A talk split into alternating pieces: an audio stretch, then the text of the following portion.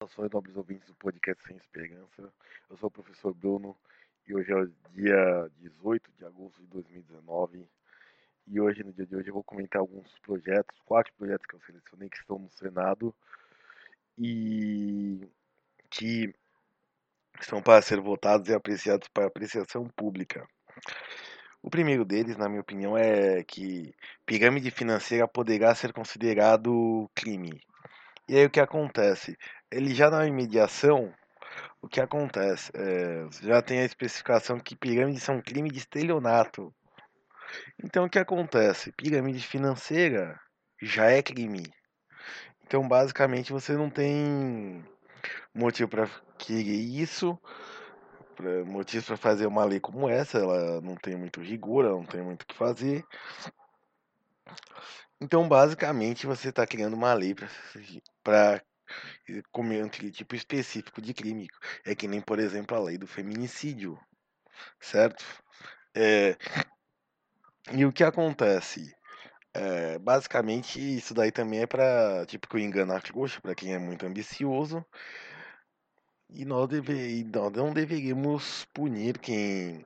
Nós deveríamos punir quem, porque afinal você prejudica a vida das pessoas, prejudica a economia, as pessoas, entre outras coisas, mas é aquele negócio, você não precisa criar uma legislação específica, afinal já está tipificado como estelionato. Certo?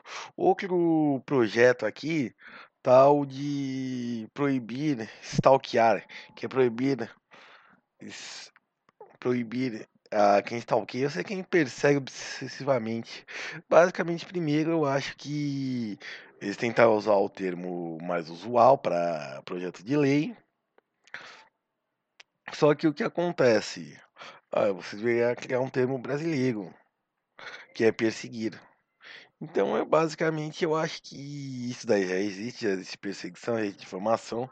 Eu acho que você ficar observando a pessoa, digamos assim, de modo obsessivo para não criar perturbação, eu acho que não tem problema. Afinal, por exemplo, quando você vê um perfil novo no Instagram de uma pessoa que você achou interessante, você olha todas as fotos e você curte.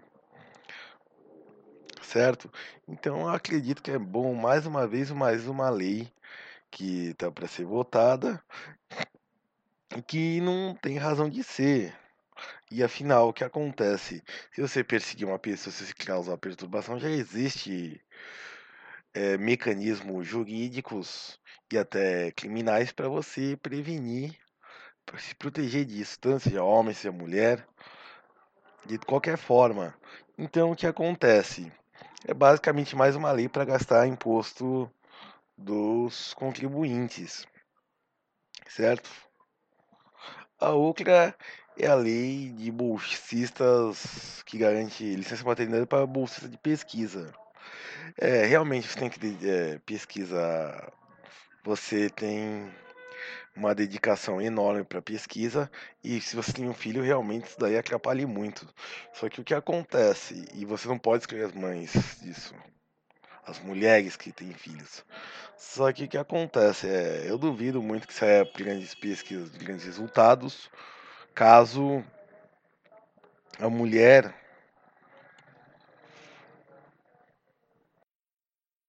quando você cria novos mecanismos, é isso. Então o que acontece? É, basicamente eu acho que a mulher, isso daí é para aquela mulher que não fez a escolha entre a carreira acadêmica e a vida de mãe.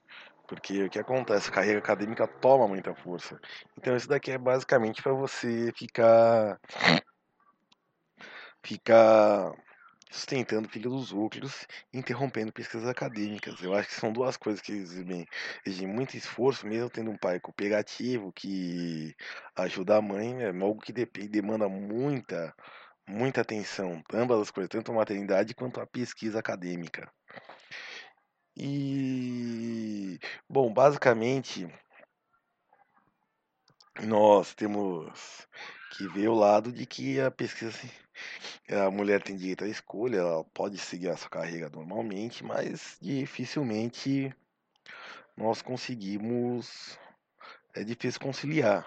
Tanto que existe já hoje uma discussão sobre a, a questão da, morali, da moralidade, não, perdão, mas da do desgaste mental que tem na, no campo acadêmico do, por causa da dedicação que se exige nisso.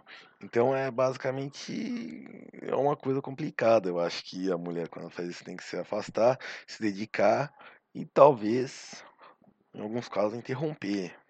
Não seja obrigado, eu acho que é muito difícil se conciliar, como eu disse, mesmo tendo uma família por trás do companheiro dando guarida para cooperar, certo? E por é, mais um projeto que propõe que filhos sejam punidos por desamparar os pais na velhice. É, basicamente, eu acho que esse projeto é injusto. Primeiro, ninguém pede para nascer.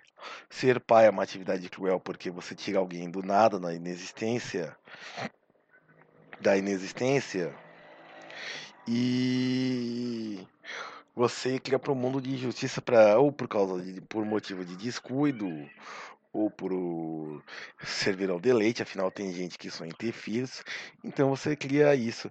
E aí você faz um monte de atos hediondos com esses filhos, por exemplo, moldar o futuro deles, é, não aceitar as escolhas dele, não aceitar quem ele é. É que nem, por exemplo, vemos o caso do filho homossexual que é expulso pelos, de casa pelos pais, do filho que que quer ser advogado, mas os pais querem que sejam professores, por exemplo, quer ter uma profissão X e o filho quer uma profissão Y. Ou então, é, entendeu? Então, basicamente é isso. Você, eu acho que os pais não, não são obrigados a amar seus pais. Tem muito pai ruim. Mas apesar de isso daí é pra, eu não sei se é para prevenir os casos em que a família abandona seus idosos, mas eu acho que tem gente que faz filho para ter uma segurança. Que nem em certos lugares tem uma mulher com mais de oito filhos para garantir que ele a sustente. Isso me lembra o recordista brasileiro, não vou citar o nome dele, mas ele deu aula e disse que a mãe dele tinha intenção de fazer filho que era para a ideia de sustentar ela na feliz. E assim, eu acho que você não tem obviamente abandonar uma pessoa uma coisa ruim, casado por amor, com carinho, respeito, com liberdade até, mas mesmo assim eu acredito que um abandono afetivo do filho você não pode ter. É, você não pode esperar, porque afinal vai saber o pai foi uma figura cruel, uma figura tirânica na vida da pessoa. Certo? E aí uma questão interessante, bom, como sou liberal liberal, eu me pergunto se se isso daqui é realmente necessário, que é a apresentação dos artística no meio do transporte deve ser regularizada, regulamentada. Basicamente, isso daqui já existe, é, se destina, pelo menos aqui em São Paulo, se tanto a CPTM quanto a metrô disponibilizam eles disponibilizam espaço para isso, é só pedir autorização. É, obviamente você vai fazer nada obsceno, porque tem públicos de variadas idades, tem gente que vai passar com crianças, gente vai ficar com idosos e por aí vai. Mas eu acho que se, por exemplo, tem uma banda que quiser tocar no metrô, por exemplo, você pode. Agora você ficar querendo atrapalhar a viagem dos outros para pedir esmola, por exemplo, para pedir cachê, eu acho que realmente isso daí deve continuar proibido, porque afinal você está cansado do trabalho ou está indo para o trabalho e a pessoa vem cantando uma música que gente chama de de saco. Você é obrigado a ouvir isso, porque o que acontece, às vezes o volume do seu fone de ouvido não é alto bastante e a pessoa está não tem dotes, grandes dotes artísticos, musicais, mas a pessoa insiste em teimar você quer. Eu sempre falo quando uma pessoa interage com você chamando a sua atenção. E aí depois ela exige dinheiro de você. O que acontece muito, por exemplo, quando tem grupos, é, eu sou usuário do Trim, e tem grupos fazem improvisação que eles falam, interagem com a pessoa, depois estendem o chapéu para ela de modo meio obsessivo. Então eu acho que isso é uma prática a ser combatida, afinal você não paga hoje 4,30 para viajar de trem, para ter uma apresentação que você não quer, para ser perturbado por uma pessoa que está prestando um serviço que você não pediu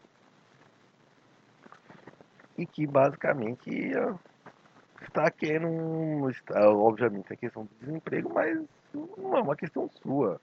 É uma questão de, do, é, do governamental, de facilitar empreendimento, de facilitar o acesso ao trabalho, de realocação de mão de obra também, junto com a iniciativa privada. Mas realmente você não é obrigado a atuar. Se o cara quer viver de arte, tem outros meios. Tanto pela via privada quanto pela via pública. Então, assim, não precisa criar perturbação. Agora, realmente, eu acho que esse é um projeto inútil, não sei como é em outras cidades, em outras localidades, mas dá para usar qualquer espaço público para apresentações artísticas sem problema nenhum. É só pedir autorização para o poder público e assim, por mais que para você não causar nenhum tipo de estresse aos habitantes da região. Então, sinceramente, eu acho que é um projeto inútil. E só para falar uma outra coisa, é que eles estão querendo que contratos terceirizados sejam para vítimas de violência de mulheres vítimas de violência doméstica. Eu acho que isso daí tem suas vantagens e desvantagens. 2% de vagas não é muito para empresa com mais de 50 trabalhadores, você tem que contratar uma pessoa. Só que o que acontece? É, você tem que. Vai saber se isso daí fica querendo deficiente, que fica com uma cenícola, não fica fazendo nada. E você, empresário, tem que perder, perde eficiência por contratar um braço a mais. E assim, se for, e no caso, provavelmente deve exigir CLT da pessoa. Então acho que assim, obviamente a mulher ela tem que se eleger, mas eu acho que é uma questão também de educação da mulher, das mulheres, digamos assim, não esperar do marido, de fazer acontecer para garantir a sua independência. Então por isso eu acho que estamos criando assim mal as mulheres para depender de marido, para depender de relacionamentos ruins e basicamente aí depois, quando esse relacionamento termina, elas estão despreparadas para viver num mundo competitivo, seja por falta de qualificação profissional, seja por falta de experiência profissional. Então, basicamente, é um projeto que visa criar uma reserva de mercado para uma população que tem, admito, tem dificuldade de se manejar, mas o empresariado não tem culpa disso. Agora, se o Senado, como ele está dizendo, que ele faz isso de boa vontade, realmente parabéns. Eu acho que a função social dele é essa, incluir, mas não obrigar os empresários a fazer isso. Ah, mesmo se tiver algum incentivo por isso.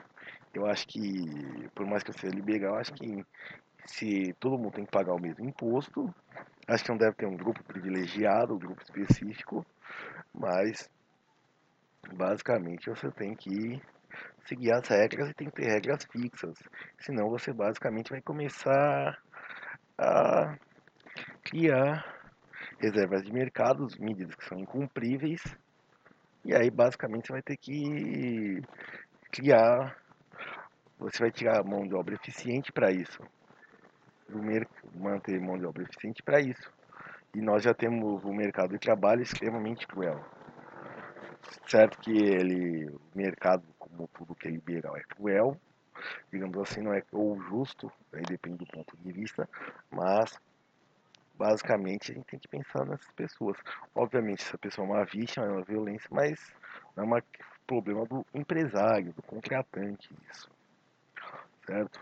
E sem falar que também existem muitos casos de falsas denúncias, mulheres que usam denúncia de violência contra o marido para se vingar, para conseguir bens durante o processo de divórcio, entre outras coisas. E aí eu posso ficar enumerando casos, dar um podcast só disso. É, bom, para terminar, eu sou o professor Bruno, me contactar no Twitter, arroba ou então pelo site Realismo Conservador. Muito obrigado a todos, bom domingo, até a próxima.